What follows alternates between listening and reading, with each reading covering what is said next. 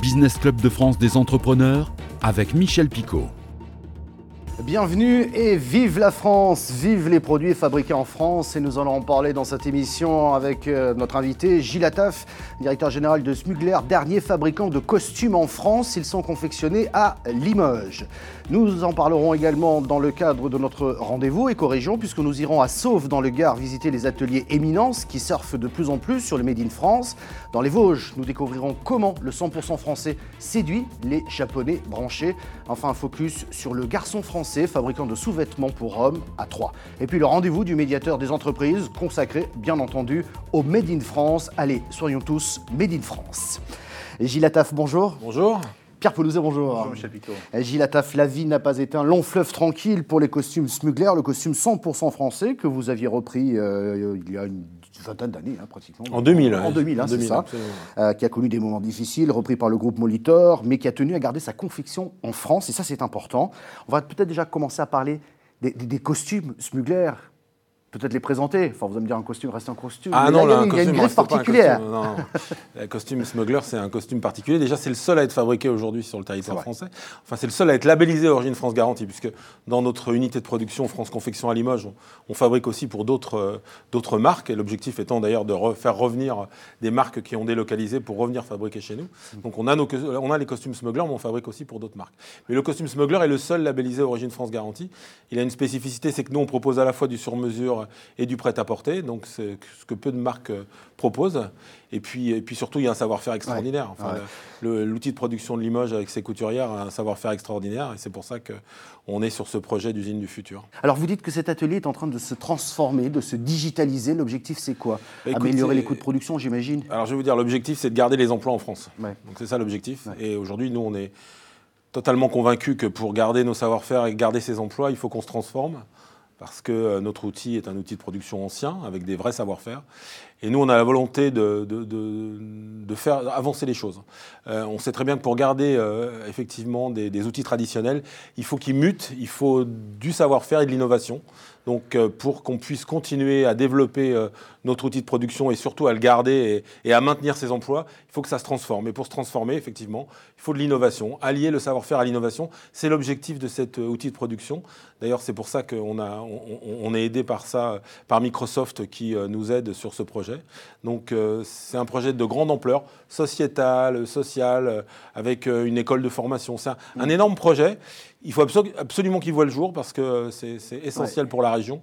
Donc, on, on- on se mobilise tous autour de ce projet. Gilles Attaf, dans la digitalisation ou numérisation de cet atelier à Limoges, vous cherchez à lever combien pour pouvoir financer cette opération? Alors c'est un projet à 13 millions d'euros, donc c'est un projet de grande ampleur. Euh, On est soutenu par l'ADEME, puisque l'ADEME va intervenir pour tout ce qui est euh, euh, autonomie et co-responsabilité. Donc c'est un projet de, de grande envergure et effectivement on cherche 13 millions d'euros pour boucler le projet. Alors on voit que les entreprises du textile, effectivement, aujourd'hui, se, passez-moi l'expression, digitalisent, mais de plus en plus, ce qui veut dire que ça crée aussi de nouveaux emplois. Il y a le savoir-faire, mais il faut aussi créer de nouveaux emplois par rapport à ces machines-là qui sont là pour. Oui, euh, et puis il faut faire venir des jeunes. Enfin, vous savez, l'usine, c'est pas un gros mot. Et pendant des années, euh, on n'avait pas envie d'aller travailler à l'usine. Moi, je trouve que l'usine, c'est un formidable endroit. Déjà, c'est un endroit où l'ascenseur social fonctionne encore. Parce qu'on peut commencer en bas de l'échelle et monter au fur et à mesure et, et- et faire une vraie, une vraie carrière. Il y a des projets de carrière dans les usines. Donc, dans les 30 Glorieuses, on pouvait monter dans les usines et après, il n'y a plus d'usines. Et on a besoin aussi euh, de, de- de- de formation parce que vous avez raison, il faut transformer les postes de travail. Pour les transformer, bah, il faut aussi proposer des choses pour que les jeunes viennent, se forment à ces métiers traditionnels, mais avec euh, effectivement de l'innovation. C'est essentiel. euh, Aujourd'hui, il faut qu'on réduise le coût du travail par rapport à nos concurrents étrangers, donc c'est essentiel. Alors, il y a de l'innovation. On va voir comment, euh, dans d'autres villes de France, euh, le savoir-faire français est remis en avant parce qu'il y a des, des modes de consommation qui changent. Je prends l'exemple de l'usine Éminence de Sauve dans le Gard qui peut dire merci au slip français. On va les découvrir dans un instant dans notre rendez-vous avec région. Comment Berjac, depuis Donneville dans les Vosges, a séduit des Japonais et avec ses vêtements. Et puis euh, le garçon français, euh, à Troyes, qui se développe un peu partout en France. On le découvre dans notre rendez-vous éco-région. L'usine Éminence vient de recruter 13 CDI, des remplacements de départ à la retraite rendus possibles par un retour en force du Made in France. Un regain d'activité que l'entreprise doit à une sous-traitance, celle du slip français, qui représente un tiers de sa production, des produits Made in France qui ne représentent pour l'heure que 3,5% du chiffre d'affaires du groupe, dont la production reste à 55% basée en Asie et 20% au Maghreb, l'usine Sevenol envisage d'embaucher 14 nouveaux contrats professionnels d'ici le 1er janvier 2020. Berjac entame une production bien particulière. L'année passée, l'entreprise de Denuville, spécialisée dans le vêtement de travail, recevait un mail d'un industriel japonais. Après avoir acheté une veste de travail de la marque sur l'équivalent du site Le Bon Coin au Japon, il est séduit par la qualité du produit 100% made in France. Il passe finalement commande de 600 pièces rétro à hauteur de 30 000 euros destinées à la jeunesse dorée japonaise, fervente du savoir-faire français, des pantalons, des gilets, des vestes et des sacs en moleskine. Les Parisiens pourront découvrir toutes les collections Garçons français. Ce second point de vente physique vient s'ajouter à la boutique troyenne, ouverte en 2017, et surtout au site de vente en ligne. Boxers, slip, chaussettes, mais aussi maillot de bain ou t-shirt pour donner une visibilité forte à sa marque de sous-vêtements 100% made in France. Le créateur troyen a mis presque deux ans à trouver ce local, situé dans le Haut-Marais, en plein cœur de la capitale. La jeune génération n'est pas forcément au courant qu'il existe encore des sociétés euh, qui sont là et qui ont un super savoir-faire pour tout fabriquer. C'est intéressant ce qui a été dit là. Il dit la jeune génération n'est pas encore euh, bien au courant qu'il y a des sociétés qui ont un savoir-faire dans ce pays et qui sont capables de faire de très belles choses. Qu'est-ce que vous en pensez de ce que vous avez vu, Gilles Attaf Moi, je trouve ça passionnant. Moi, ce que, ce que j'aime beaucoup aujourd'hui, c'est qu'on a beaucoup de jeunes qui se lancent dans le Made in France. Parce qu'à une époque, moi, quand j'ai. Vous savez, quand, quand, quand, en 2000, on a relancé la fabrication française, quand j'ai repris Smuggler et qu'on a intégré un outil de production, on m'a dit oh, l'atelier du monde sera en Chine, la France sera un pays de tertiaire. Et les jeunes, c'était ringard le Made in France. Aujourd'hui, c'est les jeunes qui nous portent. Donc, au contraire, je pense que ça vient des jeunes et que ça va nous aider, ça va nous pousser à revenir vraiment sur le devant de la scène. Alors, ça veut dire que c'est facile de produire Made in France aujourd'hui On a le sentiment que les consommateurs sont là, qu'il y a effectivement du savoir-faire, qu'il y a aussi peut-être aussi une modernisation accélérée de la plupart des outils de production, mais on peut produire, je dirais, aisément dans ce pays alors écoutez, c'est très compliqué. Enfin, nous, en tout cas, en chaîne et tram, c'est très compliqué parce que effectivement, euh, on peut beaucoup investir sur les machines. Nous, c'est encore un, savoir-faire qui est très euh, artisanal. Euh, je discutais hier justement avec le président d'Éminence qui me disait que dans la maille, c'était plus facile de mécaniser que nous dans la chaîne et tram, dans, dans le chaîne et tram. Donc c'est quand même très compliqué. Et nous, notre sujet aujourd'hui, c'est les investissements, puisqu'on a besoin de beaucoup d'investissements pour euh, monter ce, projet d'usine du futur. C'est un projet énorme. Et on voit que les investisseurs sont encore frileux. On sent qu'il euh, ne se passe pas encore l'engouement. Euh, on, sent que la jeune génération arrive, qu'au niveau communication, marketing, ça suit, mais qu'on a vraiment un problème encore à mobiliser des fonds autour de ce, de ce sujet de la réindustrialisation. Et ça, pour moi, c'est un vrai sujet. Mais c'est lié à quoi? Parce qu'on a le sentiment qu'on va se dire ah ben nul n'est prophète dans ce pays, donc euh, ouais si c'est français on va pas s'en occuper. Et on a perdu beaucoup de belles boîtes hein, comme ça. Exactement. Parce on n'a pas investi dedans, elles sont parties ailleurs. Euh, c'est ça, c'est parce qu'on a cette mentalité-là, on se dit, bon, c'est français, c'est pas. Non, je pense pas que ce soit ça. Je pense que la problématique, c'est que ça a été lourd. Enfin, on a, on a été quand même dépecé, euh, notre secteur et nos filières ont été quand même euh, relativement. n'ont pas été épargnées. Donc, je pense qu'il y a quand même encore une certaine réticence.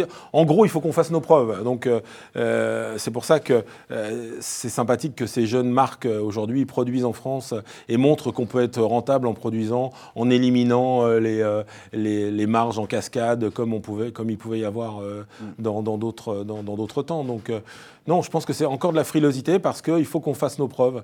Et euh, nous, on a besoin aujourd'hui qu'on se mobilise autour de nos projets.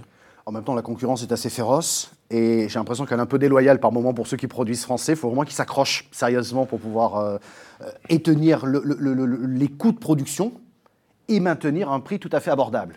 Oui, ben c'est ça. Alors, ce qui, ce qui, va nous sauver, je pense, c'est qu'il y, y a une vraie mobilisation des consommateurs. Donc, euh, euh, les grandes marques qui ont délocalisé, euh, avec, qui faisaient des marges éhontées, commencent à s'apercevoir qu'on ne peut pas raconter n'importe quoi aux consommateurs, qu'on a envie de savoir d'où vient le produit, comment il est fabriqué.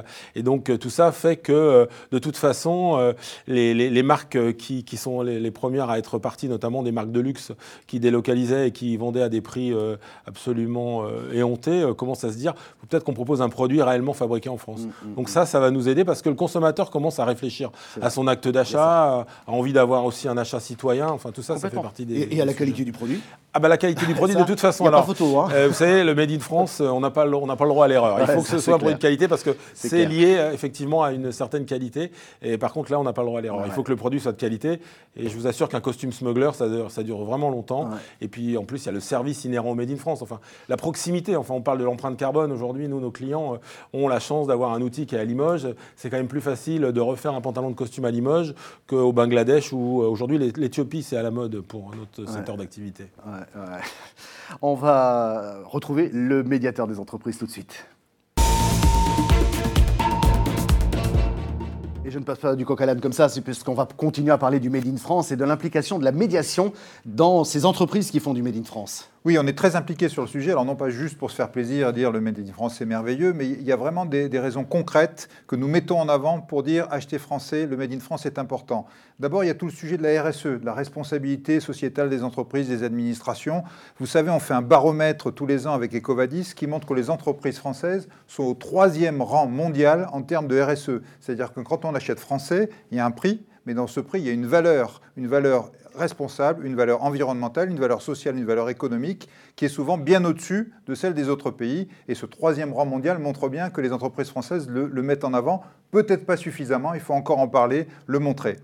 Deuxième argument pour acheter français, ça on est plus dans le, le B2B, l'entreprise-entreprise, le coût complet quand une entreprise regarde le coût réel de ce qu'elle achète, souvent on va acheter quelque chose en Chine, et puis si on rajoute les coûts de traduction, les coûts de douane, les coûts de sécurité, les coûts d'interprète, etc., etc., on se rend compte que finalement, si on l'avait acheté au coin de la rue, on l'aurait probablement acheté au même prix, au global, et en plus avec une qualité supérieure. Voilà toutes les raisons qui font que nous qui travaillons sur la transparence, sur la confiance, sur la mise en avant de ces véritables atouts qu'on a en France, on insiste beaucoup chez le médiateur des entreprises sur le Made in France. Allez-y, il faut en profiter. On a une valeur extraordinaire en France profitons-en. Gilles Attaf, il y a de l'argument là. Ah bah c'est formidable. ça, je suis ravi, ça me rebooste, ça me redonne de l'espoir, effectivement. On a besoin que tout le monde se mobilise. C'est un formidable projet. Euh, il faut que toutes les. Vous savez, moi j'ai monté un club qui s'appelle les, Forces françaises de l'industrie, euh, parce que j'avais envie de fédérer tout le monde. Alors ça pouvait paraître un petit peu guerrier, mais c'est pas du tout guerrier, c'est en fait rassembleur. Hein. Vous savez, les FFI pendant la guerre, on a rassemblé des gaullistes et des communistes pour un projet magnifique qui était la libération de la France. Mm. Bah là, voilà, c'est pour l'industrie, pour faire avancer. Euh, et c'est pour ça qu'on a besoin que tout le monde se mobilise autour de ce projet formidable qu'est la réindustrialisation, parce qu'une usine, c'est formidable. On sera là, nous, dans le Business Club de France, pour se mobiliser pour ces entreprises françaises et qui produisent en France. Merci beaucoup, euh, Gilles Attaf. Merci, euh, Pierre Pelouzet. Et retrouvez cette émission en replay sur le site de votre chaîne préférée ou sur le site de l'émission, également en audio podcast sur les bonnes plateformes. Merci de votre fidélité.